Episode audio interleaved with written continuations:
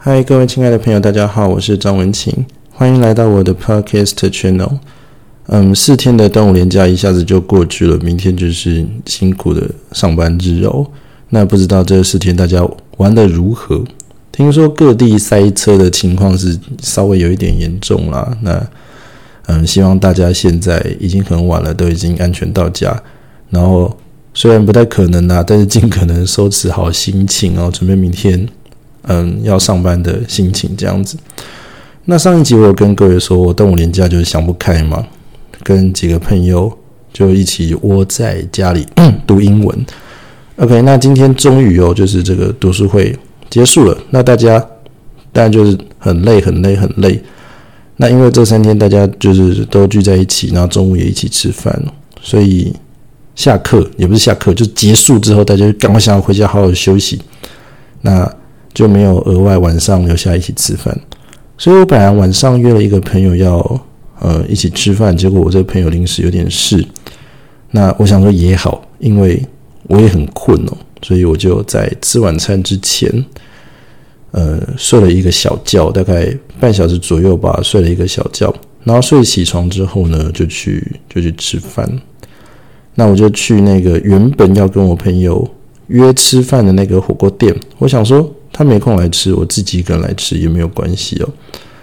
那这是一个题外话，不知道大家有没有做过有一个很无聊的测验吗？叫做嗯寂寞量表，就是你一个人曾你曾经一个人做过什么样的事情？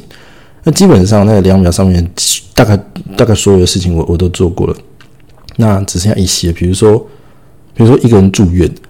我我希望这件事情永远不要发生，好不好？我不是想要体验这个孤独的最高境界。那基本上，我觉得一个人跟一个人自己相处没有什么不好啦。有的时候就自己一个人吃火锅，然后看电影，嗯，逛街、看展览等等等等，我都蛮能呃跟自己相处的。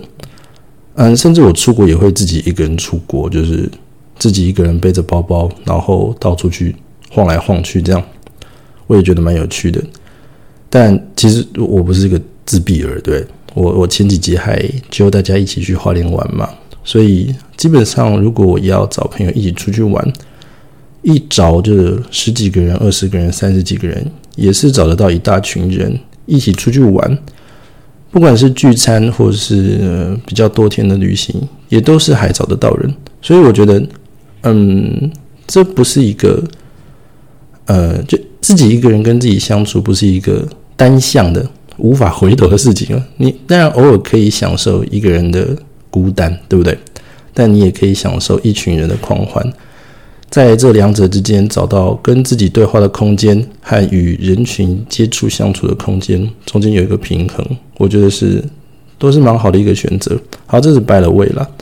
反正 anyway 呢，我就走到原本跟我朋友约定好要吃的那个火锅店，然后我就进去了。那我上次经过这间火锅店想要吃的时候呢，嗯，那间火锅店就是被企业包场。那那间火锅店前身也是火锅店，但是经营的不是很好，所以就顶让出去。顶让出去之后呢，换了新的菜单、新的招牌、新的老板，然后呃被企业包场了。所以我对他的印象就是，我上次想吃吃不到了，所以我就想说，啊，今天去吃吃看，这样。那朋友没空不能来，我自己来吃这样。那我进去呢，就是老板娘哎打开门，我一打开门，老板娘就非常热情的接待，就说：“咱们先生一个人吗？那你想要坐呃普通的桌子呢，还是我们有吧台吧台的座位？你可不可以接受？”我说：“没有问题啊，坐哪里我都很方便。”所以他就帮我安排了一个吧台的位置。然后那个吧台蛮有趣的哦，它不是那种高脚椅的吧台，它是矮吧台。也就是说，他坐的是一般，嗯，像书桌的椅子的高度吧。然后他订了有点像是一长排的书桌，哎，长得蛮像吧台的，所以姑且叫它矮吧台，好不好？就这样一个矮吧台，就是在那个火锅店的某一个墙面上这样订了一排，然后让你可以坐在那边吃饭。我就坐在那边，大概就是距离最末端的这个椅子数过来第三个的位置。我为什么要这样说呢？是因为。我距离最远的位置，那里还有两个空位哦。然后老板娘就请我坐在第三个位置，我就坐在那边坐下来。坐下来之后，老板娘说：“你等我一下。”然后呢，他就嗯跑去招呼别桌的客人。然后我转头看了一下，我就看到别桌的客人就抱着两只呃龙虾的娃娃在在拍照。那因为嗯店里面有呃你抱着龙虾娃娃，然后拍照打卡上传，就可以用比较便宜优惠的价格买龙虾帮自己加料这样的活动。所以老板娘正在招呼另外一桌的一群客人，也就是在在在拍照，干嘛在玩？这样就打打闹闹的，大家很开心。然后老板娘去帮他们拍照。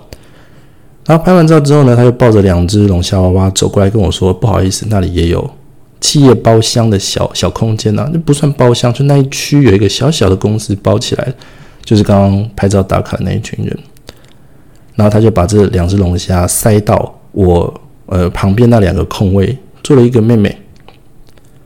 哎，对啊，我我没有仔细看，我不确定是不是妹妹，但是应该是老板娘的小孩。那可能他是很秀气的男生，我我不确定，好不好？我不确定，因为我没有很仔细看。就他小孩，好不好？自在此也是公开澄清了，以免冒犯别人。就把那两只龙虾娃娃给他小朋友。然后小朋友就很开心，就抱着龙虾娃娃，就坐在我旁边，跟我旁边旁边那两个座位，就抱着娃娃这边玩，蛮乖的这样子。然后，呃，他把这个小孩安顿好之后呢，老板娘老板娘就拿那个菜单给我嘛，他就把菜单给我，他说：“来，先生，你看一下菜单。”然后他把菜单给我之后呢，他没有离开，他居然就走到我座位的左手边，然后就蹲下来。因为他是一个矮吧台，所以他如果站着的话，他就会是一个从上面往下看我的一个角度。他可能觉得这样子对客户不好意思，所以他就蹲下来，蹲在我旁边，然后侧侧侧从侧面看我这样子。然后我我就我就转头看了一下老板娘，老板娘就对我笑了一下。我觉得这个这个举动蛮蛮可爱的，我没有觉得我被冒犯，但我觉得蛮可爱的，就是。嗯，有点想要服务客人比较周到，所以蹲下来用一个比较低的角度往上看客人的感觉。然后我就没有理他嘛，我看他一下，我就看菜单。然后我大概看了呃新菜单嘛，我没有看过，所以我看了大概一分钟左右。然后老板娘突然问我，她说：“哎，先生，我这样一直盯着你看菜单，你会不会觉得你会不会觉得不舒服，或是你会不会觉得尴尬？我要不要离开这样？”然后我就。转头看老板娘，我说没有关系啦，你想要蹲在这里就蹲在这里，我没有关系，你不要脚酸就好。然后老板娘就突然往我靠近一点，然后就就是把那个嗯手捂在嘴巴旁边，要讲悄悄话的那个样子。他跟我说：“先生，我跟你说，其实我不是要蹲在这边盯着你看，我是这四天端午连假很累，所以我蹲在这边靠着这个椅子。”是在偷偷休息，因为我好累，我站得好累，今天走得很累，这样子。所以你不介意的话，我就会继续坐，蹲在这里休息。这样，我说没有关系，老板娘，你好好休息，我再看一下菜单。那老板娘就嗯，就手靠着那个椅子的椅背哦，然后侧脸就躺在那椅背上面，眼睛真的闭起来休息哦，毫不夸张，真心真意的在那边闭目养神哦。那我就。我就觉得哇，这老板娘也一方面觉得蛮酷的哦，蛮有趣的。另外一面，另另外一方面也觉得就是，我上班也是辛苦了，自己这样的店这样很辛苦这样。然后嗯，我就看好了菜，然后我就准备要点餐了。我就转头跟老板娘说：“小姐，小姐，我要点餐。”结果老板娘好像睡着了，她就没有听到我讲话。就睡着了，好像睡着，我不知道，但他就没反应这样。然后我心里就突然觉得，我又不赶时间，我没有必要把他摇醒吧，对不对？那不如就让他再睡一下好了。所以我就让他大概再睡一分多钟吧，没没没办法太久，因为我要吃火锅，对不对？我多一分钟已经是很很很客气了，对不对？所以我就等了一分钟左右，我就再说一次，我说：“小姐，小姐。”不好意思，我要点餐。然后老板娘就慢慢把眼睛张开，她就问我说：“哎，先生，你刚刚是不是也也要跟我点餐？”我就说：“我就说，嗯，对呀。”然后老板娘就说：“嗯，其实我有听到，但是我不确定是不是你在讲话。”我说：“为什么这样说？”他说：“因为现在这个店内的音响喇叭正在放一首歌，然后他觉得我的声线跟这个喇叭的声线融合在一起了，所以他刚刚没有办法分辨我讲话说‘小姐，小姐，我要点餐’。”是这首歌里面口白的部分呢，还是我真的在讲话？所以呢，那他又很累，他就想说，反正如果说呃真的是我要点餐，我会再讲一次嘛，所以他就他就他就闭着眼睛讲说没关系，反正那真的是我在讲话，我会再讲他我会再讲一次，所以他就装作没听到，以为他就把它当做是这个歌的口白 O S 的部分，不理我这样。反正 anyway 我在问了第二次，他才哎确定是我在点餐，然后就。帮我点餐，然后笑笑的就离开了。然后老板娘离开之后呢，我就仔细听了一下这首歌。那这首歌，呃，歌词都是蛮动人的啦，我觉得听了也是蛮舒服的，蛮可爱的。所以我就嗯听了一下，他他的歌词，嗯，是写说，呃，因为你有你的人生，我有我的旅程，在前方还有等着你的人。你会会哭会笑会爱会伤神，你会不会敲我的门？那后面就写说，嗯，当记得你在孤单的时候，我会伸出双手，我就会是你朋友到永久。听起来好像是情歌，又好像不是。那歌词有一点伤心，但好像有更多的关心啊！我就 Google 了一下，我就发现这是一首，呃，原唱是叶爱玲的歌。呃，不是叶爱玲叶倩文，sorry，原唱是叶倩文的歌。那歌歌曲的名称叫做《爱的可能》。然后我就又查了一下这首歌的背景到底是什么。那它主要是叶倩文唱给嗯林子祥的孩子听的。嗯，为什么会这样说？我我查到的哈，网络上资料我不确定是不是正确，至少我查到是这样。他说。嗯，叶倩文嫁给林子祥，但是但是其实林子祥嗯就已经有一个小孩了。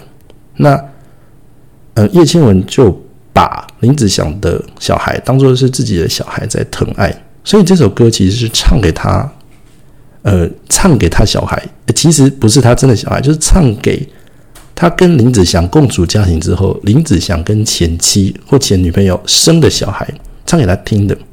所以他会说，嗯。你有你的人生，我有我的旅程。意思就是说，呃，小孩子啊，你你有自己的人生嘛？那我也有我的旅程。那不管，呃，你在前面前面会有等你的人，那你会哭会笑会爱，这些事情都会发生。但是你发生这些事情的时候，我会期待你会不会来敲我的门，来跟我讨论，然后跟我分享，跟我发泄情绪等等等等。那希望，呃，孩子啊，你记得，你孤单的时候，我就在这里。我会伸出双手当你的好朋友到永久，这样。所以，这是这是一首蛮动听的歌。那虽然它的原唱是叶倩文，但是那个时候店里面唱的时候，放的时候是一个翻唱的声音，是一个男生的声音这样子。然后我听了就觉得，嗯，蛮可爱的。就是，嗯，老板娘听这首歌听到出神，然后就，嗯，就就是引就这个歌词吧。然后就没有发现我在点餐，然后我就继续嗯吃我的火锅嘛。那这一次它的价钱都还蛮合理的，然后嗯东西也都算蛮好吃。那哎高汤也都熬得不错。我没有要夜配，就是我的意思是说，他把这家店定下来之后，就经营的我觉得还不错，所有的嗯各方面的条件水准都在我预预期之上了，然后我吃的很开心。那我吃完之后呢，我就要去柜台结账。我在柜台结账的时候，我就看到柜台是空的，没有人，然后整个这个前台空荡荡的，一个人都没有，一个员工都没有。那我就走到柜台，就看到柜台有一个服务铃啊，就是比如说什么结账请按词之类的服务铃。然后我就嗯想到老板娘刚刚。就是靠在矮吧台的椅子上睡着的那个样子，可能睡着，可能就只是休息，反正就就想到他很累很累那个样子，我我就不忍心按那个服务铃，我想说，反正我也没有赶时间嘛，我我就站在这边等，没有关系。那看老板娘在休息吗，还是干嘛的？反正他看到我，他就会来结账。所以我就站在吧台那里，就是等老板娘出现来结账这样。那我大概站了有嗯，可能快五分钟吧，快五分钟。然后老板娘就从休息室探头出来，啊，就看到我站在那边结账，她就很慌张，她噔噔噔噔噔噔跑出来，她说：“先生，不好意思，不好意思，那个，嗯，我今天还没有吃饭，然后我在里面吃东西，所以我没有看到你，真的不好意思，你这边等多久了？”然后我就看到那个老板娘的脸是很疲累、很疲累的脸，非常非常的累的一个脸，就。疲倦、黑眼圈什么的都出来了，可是他还是，嗯，大自发自真心的把那个笑脸放在脸上，就是你完全可以看得出来，他在对你笑，然后对你抱歉的这些行为不是装出来的，他是真心真意的跟你说啊，他很累，没有吃东西，然后他感到抱歉，然后他真的就拿出一个充满诚意的笑脸跟你说话。就感觉她是一个非常真诚的老板娘，那我就赶快跟她说没有关系，我没有等很久。那呃，你看多少钱，我结账这样子。然后呢，呃，老板娘就收银机按一按，巴拉巴拉巴拉之类的。我就嗯，等他等他等他结账的时候，这个时候这个店内的音乐换了一首，是隔壁老樊唱的，叫做《多想在平庸的生活》。拥抱你，那里面就写了，比如说，嗯，我跌跌撞撞奔向你，你也不能一个人离去。我们在一起说过，无论如何一起经历了风雨，平平淡淡、安安静静的老去。那歌词当然也说到，就是嗯，世界上有很多东西生不带来，死不带去。然后能带走的只有自己和自己的脾气，等等等等等等。它就是一首好像历经了很多很多事情之后理解出来的一种结局。那可能也是你自己个人的选择，那一种就是嗯，怎么说呢？就是抒发呃，你你你你历尽了人生之后可以感受到的一种情境吧？好吧，反正就是那个时候正在放这种放这首歌。然后老板娘就说：“呃，好，先生，这个结账账单出来了，就金额是这样，这样，这样，这样。”然后我就看着老板娘，听着这个歌曲，然后就眼角余光看到他的小孩子抱着龙虾娃娃在收银吧台旁边，就看着看着妈妈，应该是他妈了，好吧？应该了，好不好？我猜测应该了。然后我突然就。有一种感觉，我就跟他说：“哎，老板娘，我想跟你请教一下，这个火锅店哦放的这些歌歌单哦，是不是你选的？”那老板娘就看着我，没有说话。他就说：“你你怎么会这样子说？”我说：“嗯，你在帮我点餐的时候放的那一首原唱是叶倩文，一个男生翻唱的《爱的爱的可能》。”嗯。是不是你为了开这间火锅店，然后好好的跟女儿相处，然后要送给女儿火锅店，同时也一边听着这首歌，想到你，你愿意当你女儿，可能女儿孩子好不好？当你孩子最好的朋友的这种心情，所以这间火锅店跟你一边开着火锅店，一边照顾小朋友这样子的现象，让我觉得这首歌可能是你选的。然后现在在放的这一首隔壁老樊的歌，感觉好像是你经历了很多事情之后决定要开这间火锅店，做这样子的行为，去经营你的生意，然后好好的陪伴你的孩子。所以我觉得你整个人的状态跟这个歌词描述的部分的内容，哎，感觉就是你会选的歌。然后老板娘就就看我。没有说话，然后他跟我说：“先生，你等我一下，那个你今天的餐费，我要帮你打折。”然后我就说：“老板娘没有必要这样打折，好吗？我只是我只是觉得歌选的不错啦，好不好？唱的也很不错，那很有你自己个人的味道。你要不要去当 DJ 之类的？然后老板娘就笑得很开心，就说没有没有关系，先生，这个嗯这样子的歌单有人欣赏，我很开心啦，所以他就帮我打了一个折。然后他就偷偷跟我说：“诶，那个隔壁包厢啊，隔壁包场啊，也都是收原价哈，没有打折。所以我帮你打折这件事情啊，你不可以跟别人说干嘛的？你开始跟我打屁聊天。又说到说，诶，先生，你这蛮特别，你怎么一个人来吃火锅？然后我就跟他说：哦，我本来有这个约朋友，结果没有朋友没有来，所以我自己先来吃嘛。就开始，他就开始聊天。他说：好啊。”好，那下次朋友记得再找他回来吃。如果你吃的满意的话，那老板娘如果还在，记得帮你打折。这样，反正就聊天。然后老板娘就帮我算了一个折扣，我就付钱买单离开，跟老板娘 say 拜拜这样子。我就觉得这样子，嗯，生活的小故事是蛮可爱的。就是在我历经了四天连假，然后一直都在。读英文，那可能也没什么进步，但是就基本上就是，反正就是读英文，很疲惫，然后吃个晚餐，只是想要就是安安静静过一天，度过我的假期的时刻，就是听到了这个老板娘选的歌，然后看到，嗯，他辛苦了四天连假做的生意，甚至可以趴在椅子上睡着，然后到了晚上的八点半。还没有一整天都还没有吃饭，躲在休息室吃火锅。但出来之后，他脸上又是很热爱他的工作，觉得虽然辛苦，但这样的选择，或许我猜测可以这样子陪伴他的孩子，然后多一点跟孩子之间相处的时间，然后可以做个生意赚赚钱，是他自己虽然辛苦，但是乐意这样子做的选择，我觉得很可爱。那反正我就走回来回家的路上，就回想我刚刚吃火锅的经验，我觉得很温馨啦，很可爱啦，很高兴。那就在这个端午连假最后的一天，就录了这个短短的吃火锅的经验跟大家分享。好，希望大家端午节这四天都过得很快乐。那虽然很不情愿，那也是要及早做好明天上班的准备。好，那今天吃火锅的小事情就跟大家分享到这里，下次我们再见，拜拜。